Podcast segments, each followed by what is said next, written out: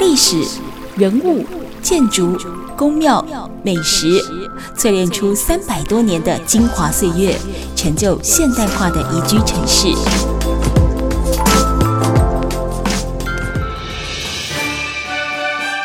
走进台中故事馆，处处有惊喜，句句有故事。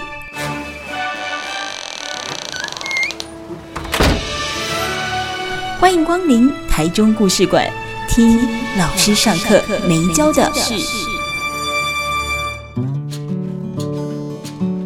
Super 九九点一大千电台台中故事馆，我是念慈，在每个礼拜六的晚上六点跟礼拜天的晚上七点，都会跟大家分享一个老师上课没教的事。那当然也欢迎大家，如果想要听到更多在地的文化、历史、艺术各个层面，五处别人，无处别告诉哦，大家也都可以多多利用 Podcast 平台，不管是 Spotify、Google Podcast、Apple Podcast，都可以上网去搜寻台中故事馆的。的 Podcast，我们呢都会把一些精选的节目内容放上去，欢迎大家多多转传、分享、订阅、收听。好，那我想这个刑务所关社群其实也是我们忠诚再生文化协会的一个很重要的阶段任务哦之一。嗯、但其实，在去年的时候，我们协会把他们的长脚跨进了彰化，哇塞！就是呃，当然，我觉得这是一个很棒的经验交流了。但我百思不得其解的是，中哭啊、塞哭，你呢有没有没刷？是什么样的一个机缘，让你们去到了这个彰化的永乐街四十六号，创了一个新的品牌？牌叫永乐四六，对，这地方对你们魅力是什么？还是这个机缘是什么？这个机缘当然，呃，最早应该是我几年前，嗯、呃，因为我在东海呃建筑系教书，然后也有带大学部的学生或研究所的学生，一直都在做中区嘛，对。然后我几年前刚好带研究所的学生的研究所的设计课，嗯，对，是那时候就出了一个题目《双城记》，就是主要想要让学生呃不要只做中区，我们拿中区。台中旧市区来跟彰化城做比较，嗯，对，那因为一个是呃那个上个世纪呃一百年前日本人所规划的一个计划城市，嗯、一个是差不多四百年前汉人的这种传统的这个城墙都市，嗯嗯，那我觉得两个人来做比较，其实是觉得蛮有意思的，对，然后当然后来就是那时候那个学期学生们就脏话走透透，跟我。刚开始进中区一样，所以我们就带着学生，真的是彰化旧城走透透，大街小巷，然后该吃的都去吃过，这是重点。对对对 对，那个霸碗控肉饭，对，然后呃也开始了解彰化的很多故事啊，对。对然后那一学期本来是要做双城记，后来就脏话就一头栽进栽进去，我们就只做脏话，因为东西太好吃了，对对，对对，没错。然后后来就因为那个也陆陆续续就开始跟脏话有一些接触了。嗯。不过回想起来，其实我大学呃念东海那时候，我们上洪文雄老师的中建课的时候，嗯，其实也都是往脏话跑，哎，真的。哦那时候我们其实学生时候最常去的就鹿港，嗯，对，因为从东海到鹿港，对啊，就是到彰化反而比较近，嗯，对，到和美啊、嗯、这些，甚至做很多这种呃传统建筑的一些测绘，其实都是往彰化跑，嗯嗯嗯，对，那那当然，所以又重新回到彰化，其实又。想起当时学生时代的一些场景，觉得哎，好像嗯，也重新来再来再认识一次，对对对。所以你那个时候的学生时代，跟你的老师时代，进到彰化之后，它有很大的改变，很大的改变，当然对，有蛮大的改变，对，特别鹿港，其实当然呃，跟我们学生时代有那个氛围完全不太一样，对。不过有些地方呃，真的变得比较呃整洁啊，对，或者或者有保存下来，我觉得也都是一个好的现象。嗯、那当然，彰化旧城，我们学生时代就就呃，因为那时候呃，那个汉先生的那个文化中心，对，就呃也刚也刚落成，所以也包括孔庙的修复啊，嗯、所以旧城当然那那时候只是很粗略的了解，嗯，那借由这一次又更深入的去了解彰化，嗯、然后也把台中的经验拿来跟彰化做对比哦，嗯、对，然后也刚好很。很幸运，就是去年那个呃有青发处的这个委托，我们就呃有刚好在永乐街就成立了这样一个小的驻点办公室。嗯嗯嗯。那我觉得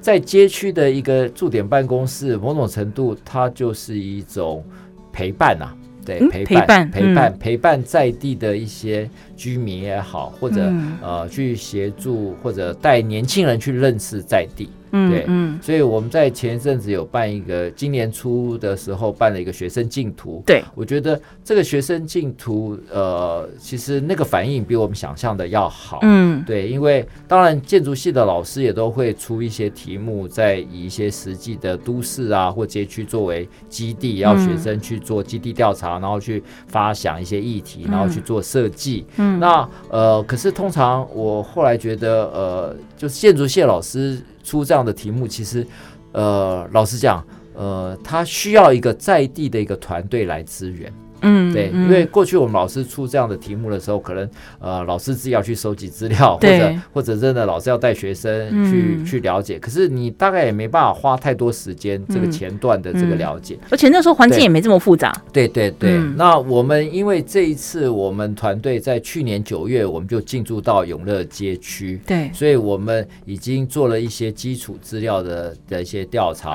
收集，嗯、然后所以呃举办这个竞图就相对的提供了很多。想要参加净土的师生，嗯，有一些很完整的基础资料，嗯，然后我们也可以协助他们导览，嗯，甚至帮他们介绍，嗯，呃，可以去访问哪些店家，嗯，对，所以我觉得是蛮不错的一种操作模式。嗯，罗老师，我想请问一下，刚才在提到这个彰化的旧城区啊，我们在讲旧城区，它感觉是一个范围，那如果以现在的这个呃呃轮廓来看的话，有没有大概是会是在哪一个范围之间呢？呃。大概其实彰化的旧城不大，对，嗯、大概就是就是在那个呃八卦山跟火车站中间的这样一个区域。嗯，嗯，那因为彰化大概就是东门、西门、南门、北门这样子的一个，呃，其实呃大概我估计大概两公里吧。嗯、对，其实就从到中山路这边，对，东边到中山路，然后西边就是到火车站，对，对，然后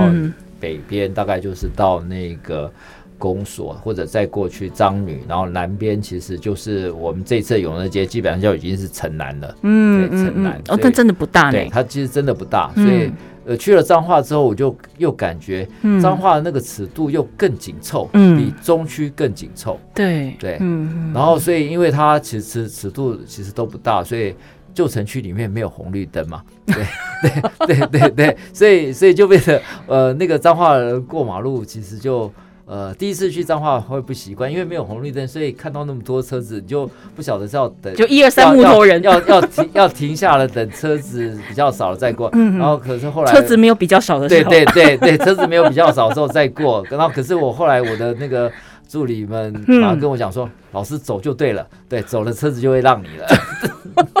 年轻人都比较勇敢，对 对对对。不过我觉得那是一个城市尺度的一个，真的是比较比较呃密集啊，而且那个人跟人的关系也比较。呃，比较密切，对，他的。生活感，我讲的生活感，是因为它比较范围比较呃密集，比较紧缩，对，所以它其实可能跟我们台中的旧城区又很不一样，不太一样。它的呃台中的旧城区，它是稍微比较宽阔一点点的，所以包含它的街道巷弄等等，规划过的，方方规划过。然后大家的生活跟这个采买，比如说可能这一区就是比较纯然的住宅区，那采买好不好？可能比如说第二市场或者什么五市场什么，它是有也是有一个完整的规划，可是，在彰化的话，它好像基于十一住行娱乐全部都集中在那一个地方。呃、对，对，而且它有清代的纹理，嗯、呃，清代就是一些小巷子，而且那个小巷子的系统还保留的还蛮完整的哦。嗯、对，就是很多那个呃，第一次去彰化大的人大概呃比较不清楚，嗯、可是你多去几次之后，你会发现，哎，它。跟台南差不多，那个小巷子，清代的那些一些巷弄，嗯，有迷路的机会，对，就像迷宫一样。然后当然日本时代就开始做了市区改正，所以有有一些呃街廓，一个方格状的一些街廓出现。对，那所以你走在这个日本时代的街道的时候，哎，走一走，转进清代的小巷弄，嗯，对，而且有时候你走进清代小，还会有一些发现，像比如说我上次有一次就在巷弄里面走一走，走一走，看到哎前面怎么有很多人在排队。然后才发现，哦，原来那个是那个呃城隍庙旁边卖麻糬的，对，所以你也去排了？对对，没有没有没有，对啊，我发现哦，那个排队彰化人非常喜欢排队，对，然后不过看得出来，他们其实真的有一些他们就非吃不可的一些老店，嗯嗯嗯，对啊，这个这个也是一个一个呃有历史文化的老城的有趣的地方。其实，在这个巷弄里面就可以有一个穿越时光的旅行。对不对？因为它有可能是保留了不同朝代的一些些小小的特色，跟它的这个呃建筑也好，或者是这遗迹也好，但是那但是真的是需要你呃慢下来，对，要慢下来，要慢下来，真的，对，他要慢下来去体验，对，因为呃，特别是呃彰化的一些庙，对，就你在大马路走一走，很车水马龙，很热闹，可是你再走到一些庙。哎，他就安静下来了，嗯、对。然后巷弄里面走一走，又可以看到在地的人的一些生活，他们就会在巷弄里面乘凉啊、嗯、聊天啊，嗯、甚至比如说像那个庆安宫对面的那个极乐轩，哎、啊，走走一走，哎，里面还真的有那个北管的练习，对，哦，我觉得那个体验其实是还蛮难得的啦。嗯，嗯。所以像这次净土，像呃很多学生。他们其实也是在彰化的巷弄走一走，哎，就我觉得，因为那个体那种经验比较少，对现在小朋友来讲，在这种巷弄里面，所以变得哎，现在这些年轻人他们其实也就。因为我也是听一些在地居民讲，对，因为说老师办了这个禁毒之后，那个巷弄里面就很多到处都是人，到处在那个巷弄里面转转转，对对。那我觉得某种程度也是啊，让大家可以开始来认识永乐街，认识这个彰化的这个城南这个区域。嗯嗯，它是一个一个呃技术，一个技巧，就是让大家可以慢下来，去好好的看一看自己现在正在生活或者是曾经生活的地方。因为我们可能真的是走过路过，就真的错过了。对，我们平常上课上班干嘛？那你不会特别去注意。对，即便我们是去观光，是去玩的，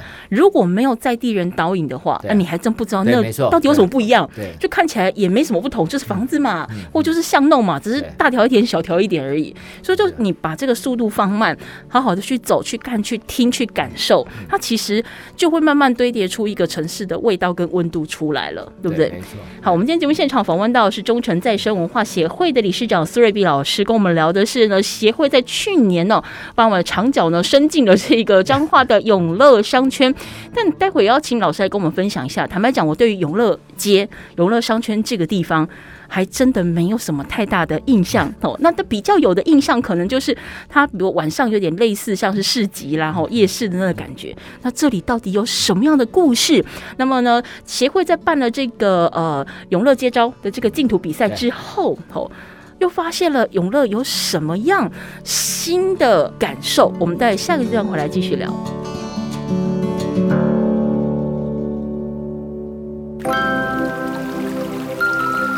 历史、人物、建筑、宫庙、美食，淬炼出三百多年的精华岁月，成就现代化的宜居城市。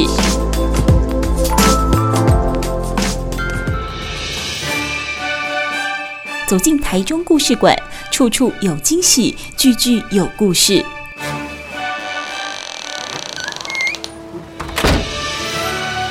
欢迎光临台中故事馆。听老师上课没教的事。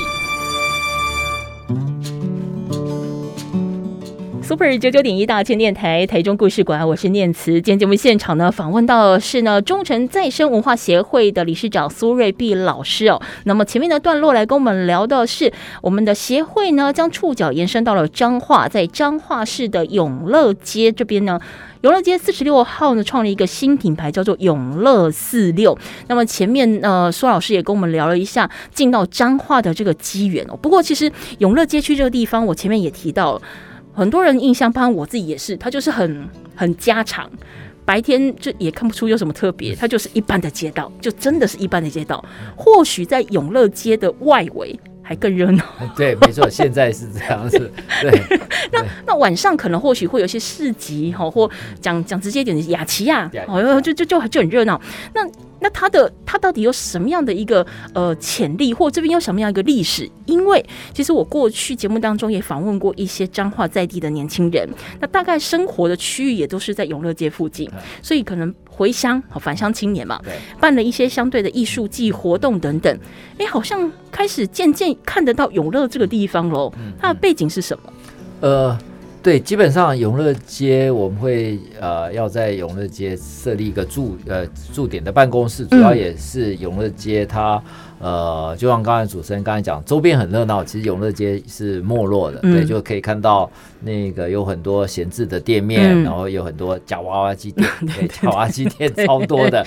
对，对，也是我们第一次去。那那当然也进去开开始了解，它过去真的非常的热闹，非常的繁荣，对对。然后从一些呃彰化在地的一些朋友的。嗯口里大家都知道，那个是他们呃小时候非那个生活城市记忆的一部分啊。嗯嗯嗯对，然后所以我当时就也开始试着去了解，当时他为什么会繁荣繁荣起来的一个一个一个一个呃状况是怎样？嗯，对，然后去做了很多访谈跟收集资料。嗯，对啊，然后甚至才慢慢哎了解说，哦，原来永乐街为什么会起来？其实它就是一个。那个呃，因为彰化县城区里面都是白天开店的，嗯嗯，店家嘛，嗯，然后所以这些店家到了晚上的时候，啊、呃，店里的生意呃，就是比较特，特别是吃完晚饭，嗯，然后就带着小朋友就去逛夜市，嗯、然后就是到永乐街，嗯，对，那所以呃，可是现在。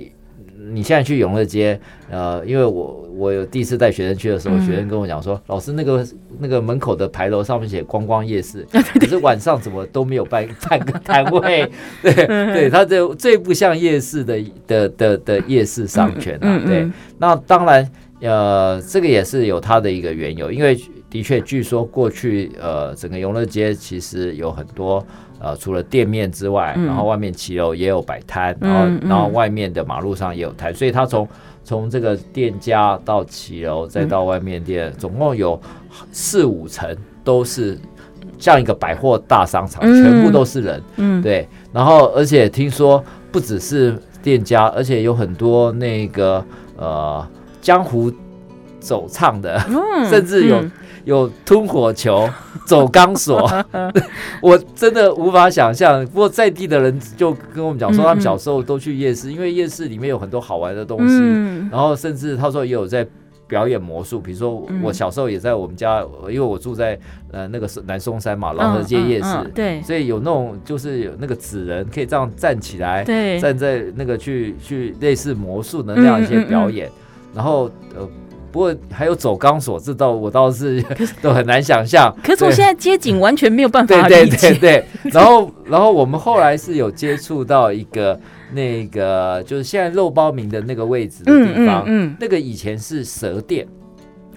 开蛇店卖蛇的吗？卖蛇的，对，就跟万华那个华西街的一样，当场杀蛇，然后然后然后去做蛇汤，然后甚至蛇泡酒，对，听说是。生意非常好，嗯、对，所以因为他生意非常好，所以原先肉包米其实在蛇店前面的一个小摊，嗯、一个摊商，对、嗯，后来把蛇赶走了，自己住进去。在后来蛇店因为不能够杀蛇了，对，所以就就就蛇店就关了，然后肉包米就把它租下来。对。对，那所以我觉得那个呃盛况，当然除了这个之外，其实还有一个背景啊，就是它的一个呃成衣。的零售，对，就是服饰，哦、服饰的零售。嗯嗯、那后来我也大概可以理解，哦，原来在战后在小溪那边其实是服饰加工，然后中间这一段就是南门市场，嗯、所以南门市场会去的这些婆婆妈妈，她去市场完之后，她。要买一些衣服的零售，其实是有这个需求。嗯，那因为那边是服饰的加工，对，所以等于说那边是批发。嗯，所以这边就开始出现了，把那边的衣服批发的衣服拿来这边卖。嗯，拿来这边卖的一种零售的行为。所以慢慢的，因为有又有在市场旁边有这个需求，所以慢慢的服饰店就一间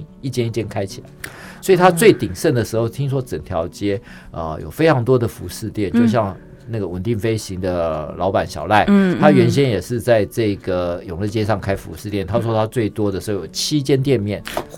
有七间店面，那一条街不长哎，对，不不长啊，他自己就有七间店，当然就有卖服饰、卖饰品，卖对各式相关的相关的，他有七间店面。哇塞！然后当然他后来他就因为慢慢景气下来，然后他也。蛮就是蛮聪明的，他就投资就买了接下来稳定飞行那个房子，嗯、然后开始就去火化那栋房子，嗯、然后现在变成永乐街的一个呃文青都会去文指标，大家都会去的地方嘛。嗯，那所以我觉得那个呃等于说他因为过去曾经呃非常的服饰业非常的繁荣对兴盛这个行业。对，那可是后来服饰业下来了之后，嗯、那呃，而且再加上庆安宫的那个广场的整理，嗯、把摊商都赶出去了。嗯，对，这个也是在地的居民一直们强调说，永乐街要复苏，就要把这个、嗯、呃吃的这个业种导入了。嗯，可是老实讲，因为房东其实呃也已经不太愿意再租给吃的。对，因为它会呃，不管是那个呃，室内会有油烟呐、啊，嗯、对啊，而且租金现在对吃的来讲也负担不起，嗯，所以我觉得永乐街接下来有可能透过这种定期的市集，然后可以适当的导入一些这种跟餐饮相关的部分。那、嗯、另外一个就是，我也观察到永乐街的二楼以上，其实它的。呃，闲置率还蛮高的，空的，空的，嗯、而且二楼以上的租金其实是还呃相对的，对年轻人来讲是比较负担得起。嗯，所以我们也呃这次的竞图也有很多年轻人提出了，就是怎么去活活用这个二楼以上的一些闲置的店面。嗯，嗯，嗯，所以这个净土的这个部分，就是说我们这些老师加上学生的团队，他们可以自己以。永乐街为基底，然后我们去设计、去发想这个街廓可以长成什么样？它未来的一个生活愿景。OK，对，就是、嗯、呃，等于说呃，大家针对现况，然后去发掘一些议题，嗯、然后去提出一些可以让这个街区可以慢慢变好的一种生活愿景。嗯、那像这一次的这个，你有看到哪些有趣的吗？有趣的，比如说今年第一名的呃的大家选出来的。的优胜，呃，是那个永乐开唱哦，对，有一有有一个，我记得好像是嘉义大学景观系的同学，他们他们提出来的一个想法，就是他们并没有说马上要去活化老房子，他反而利用一些外部空间，然后去创造一些呃年轻人也好，或在地的的。的一些居民也好，他们可以同乐的空间，愿意来的理由，然后唱卡拉 OK，或者或者做一些表演，对，所以他们的那个标题叫“永乐开唱”，嗯，对，嗯，还蛮有创意的，嗯嗯，那那也有看到开始去强调世代的这种交流，嗯，对，比如说去呃针对老年人的需求，那年轻人的需求，或创造一个他们可以呃有一些交流空间产生的一些可能的这种想法，嗯，对。那也有呃，针对那个好，比如说也有也有针对在街廓里面，特别是在巷道里面啊，巷道里面有一些闲置的一些房子。对，那呃，所以大家会想要去呃，因为巷道里面租金一定比较便宜，嗯，对，所以等于说试着呃，刚刚除了讲说了让年轻人使用这个二楼以上的空间。那另外一个就是巷弄里面的这些闲置的空间，怎么去可以导入一些年轻人的创业的空间？嗯嗯。那当然，这个纯粹都只是提案的当然一些愿景的提案。嗯。可是实际上，我觉得当永乐街开始被看到，嗯，被看到之后。哎，其实开始就会有一些，呃，我称它是蝴蝶效应吧。嗯嗯。对，就像我们进驻到永乐四六之后，其实我们的隔壁四十八号的屋主就开始自己整修房子了。哦。对。嗯。那我觉得一个街区就是，呃，当开始。好，其实有些人像那个一个湖水里面有了丢了一颗石头之后，对，它会起那个涟漪哦，嗯嗯、那个涟漪就开始会去影响啊、嗯。呃、周边的一些人事地物，嗯、对，这其实跟我们那种居家布置很像，就是说，哎，我今天比如说好，搞不好男朋友女朋友送你一朵什么漂亮的花，送你一束花，好不好？你就觉得，哎，这束花我总要一个还可以的花瓶来配吧，好，那我花瓶啊插进去了之后，发现桌子上，哎呦喂呀，对，摆哪里？那我的桌面怎么这么脏啊？好，赶快。再去买个桌布哦，然后放上去。对，哇，它的背景怎么会乱成这样子？开始整理家里，对对对，就它是一点一点慢慢的被改变的。对，没错，就是其实我觉得，呃，我们虽然只是一个小小一个团队，然后而且这个计划也呃，在今年的六月底就要结束。嗯嗯。对，可是我觉得慢慢它有一些后续效应，其实也慢慢在发酵当中了。所以我们也蛮期待永乐街接下下来的一些改变。你们就是扮演那个花瓶里那束花的角色，对对对你 们摆在永乐四六，开始人家发现说：“哎呦喂呀，我们的这个背景可能要稍微擦一下，桌面要稍微弄干净一点，换一个桌布啊。”对，而且大家会互相去影响，比如说像我们的隔壁邻居有一个梁太太，嗯，对，她是呃服饰业的，对，嗯、然后而而且她。呃，因为整个服饰那条街服饰开始呃店家一间一间关了嘛，然后呃当然她还是做一些常客的生意啊，对。可是她也因为不热络了，对。那我们之前也有办工作坊，然后他也提供他的店面，嗯、然后让学生来、哦、来做一些提案，所以学生有又去采访他，嗯，对。然后就采访他，我们也可以开始了解，呃，因为学生就问他说，哎，其实现在。这边服饰业好像没有那么热络，嗯，那你有必要店里，因为他们过去的做营业的方式就是他的衣服就挂得满满的，嗯嗯，整个店面全部都挂得满满，对对对。对。那当然那是过去很景气的时候，为了方便让客人找一一目了然，对对，一目了然。可是现在好像。呃，他也他也他说他也想过这个问题，嗯，就是呃，好像可以试着不需要把它塞得那么满，嗯，对，然后可以有一些摆在仓库里面，嗯，或者外面可以做的比较呃，好像有比较精致美观美观一点，嗯，对啊，甚至有学生也提出来说，哎，你这前面说不定就做成一个像咖啡店，嗯，或或因为梁太太喜欢种花种草，所以她可以把前面用植栽去把它布置，对，布置成一个角落，然后后。面才是它的服饰的空间，对，就是开始有一些让空间原先比较功能性的、机能性的，哎，开始被打破，有一些、嗯、呃松动，对，嗯、而且有一个呃可以跟呃不同呃年龄层交流的一个界面啊，嗯、所以我觉得。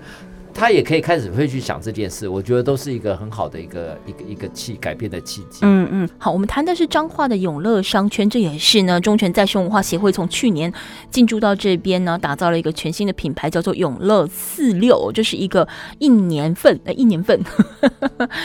一个年度的计划哦。那我不晓得听众朋友们有没有联想到，其实永乐街它这样的一个范围哦，跟协会一直以来在台中中区哦所呃营造的林兰通哦的这一个街廓范围，其实有点像，虽然不完全一样，但有没有可能呃经验互相交流，或者是将林兰通的一个经验值复制到永乐去呢？我们在下个阶段回来继续聊。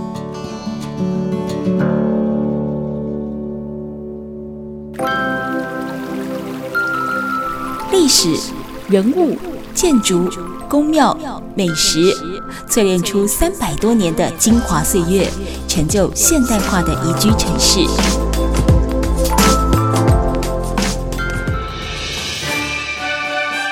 走进台中故事馆，处处有惊喜，句句有故事。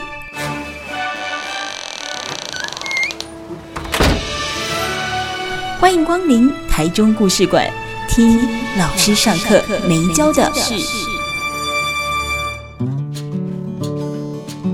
Super 九九点一大千电台台中故事馆，我是念慈哦。今天节目现场，我们访问到的是我们中泉再生文化协会的苏瑞碧理事长。前面我们聊到了去年在二零二二年的时候呢，协会将他们的这个触角到了彰化永乐商圈这个地方，那么也有了永乐四六这样的一个据点。温老师，我这边想到一件事情，就是说我们现在在谈的这个永乐街区哦，它。一样是一个特定范围的接阔，一个区域，其实跟协会经营到现在已经是第五年的这个林兰通，有一点点的类似，虽然不完全相同，但它其实感觉是很像的。那未来，比如说有没有可能这有两边可以互相学习的的经验？因为林兰通毕竟到今年已经是第五年了，那有没有什么呃经验法则可以复制过去，或者是说可以把永乐或彰化的一些什么能量带进林兰通了？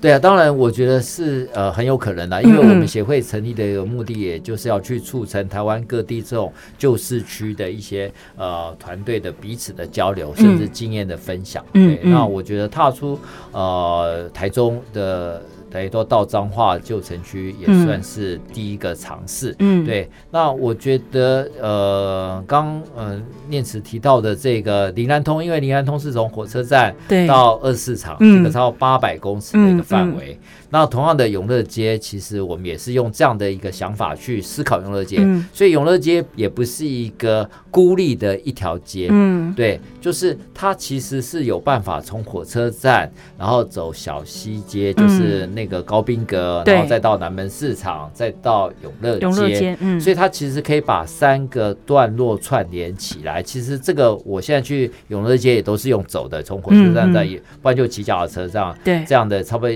八九百公尺吧的一个距离，嗯嗯，所以我觉得这条轴线我们称它是一个彰化的彰南城南轴线，嗯，彰化城南的一个轴线，嗯，那所以我们是期待这个呃散步的这条轴线，嗯，然后可以慢慢的大家可以呃来呃来。来，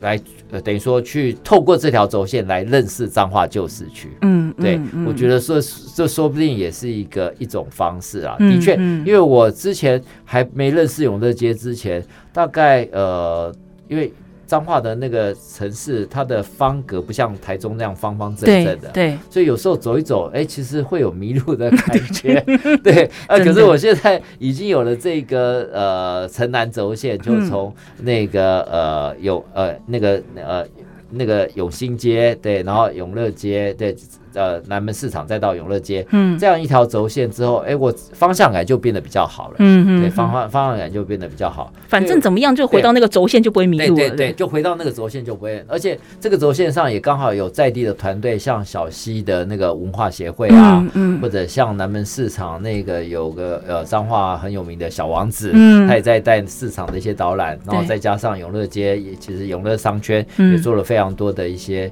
呃活动啊，对，所以我。觉得其实他也可以把几个在地的团队去做一个串联哦，所以呃，我觉得也是透过这样的一个劳动，然后让在地的团队他们有一些觉得有一些新的可能性。嗯，那我觉得在地的团队只要开始动起来，对。对，就像我们在中区，呃，也是。在地的一些伙伴，大家觉得哎，共同来发起这个林南通散步纳凉会，嗯，对，所以呃，自己去找资源，然后呃，开始等于说大家各自分担这个自己要做的事情，嗯、然后先从小小的这个街区节庆开始，嗯，那我相信这一块其实也可以慢慢的用这样的模式去带动整个旧市区的发展，嗯嗯，那因为我觉得彰化我。对彰化又呃另外一个感兴趣的地方是，我其实去年也有带三年级的学生在彰化的呃彰南，就是在田中、二水、社头这三个小镇，然后去也是呃去做一些设计的题目，甚至让学生去了解这三个小镇。然后我们也接触了一些在地的一些呃返乡青年，也发现。哦，他们也都蛮有活力，而且都自发的开始去策划一些，呃，虽然呃规模还不是很大，可是我觉得非常有意思的一些这种、嗯、呃活动。对，我觉得这个其实是彰化呃接下来。非常有潜力的一些呃在地的一些人才跟他们所做的事，我觉得这是彰化市的一些呃资产哦，对，这下个阶段很重要的一些资产。嗯哼，开始启动它就有可能变成活水了。对，没错。对，因为不管它的规模或大或小，但你只要开始水面上面起了波澜之后，哎，它就不会长青苔。而你开始会有很多人发现到它有，就像我们刚才讲的，就是家庭布置的效应嘛。有时候开始有人觉得做了一些什么，大家觉得说哦，这样好像也可行。对，因为从来没有人实现过，就不会有人知道说他有没有可能性。对，那一旦有人做了，哪怕是只有六七十分，那他有可能性哦。那我们下一次把它做到八九十分吧，这样下下一次我们把它做到一百分吧，它其实是可以循序渐进的，对不对？对，没错，就是呃，我很时常讲的一句德国的一个谚语，就是永远都没有不会有好事情，除非有人开始做好事情。嗯，对，就是呃，只要有有大家可能都会期待，好像。让别人来做，可是有时候其实当由你自己开始去做一点点，哪怕是一点点小小的，你可以做的一点点好的事情，嗯嗯、它就会有一个呃，我们称它是善的循环也好，或者涟漪效应，或者像刚才家庭布置的这样的一种效应也好，它其实就就会开始有一些新的这种改变跟不同的转向。嗯嗯嗯，当然它速度不会很快，对可是呃，当有人开始做好事情的时候，其实慢慢的它就会有更多的。好事情发生，嗯嗯，对，做就对了，对。好，那这边也跟大家分享哦，今天呢，呃，邀请到我们中诚再生文化协会的 Sir B 理事长来到这边哦，在节目一开始，其实我们跟大家推荐到了，就在刑务所关社群这边呢，呃，现在就已经有一场呢市民共创城中城的展览，会一直展出到五月二十一号，趁着这一个刑务呃刑务所关社群还要改头换面，变成国家级的这个漫画博物馆之前，先来看他的旧面貌，也不能说他最后一眼哦。先来看他，先来看他呢，这个漫变身之前的样子了。是哦，那我们今天呢也非常感谢我们中诚再生文化协会的理事长苏瑞碧苏老师来接受我们访问哦，谢谢苏老师。好，谢谢念慈，谢谢各位听众朋友。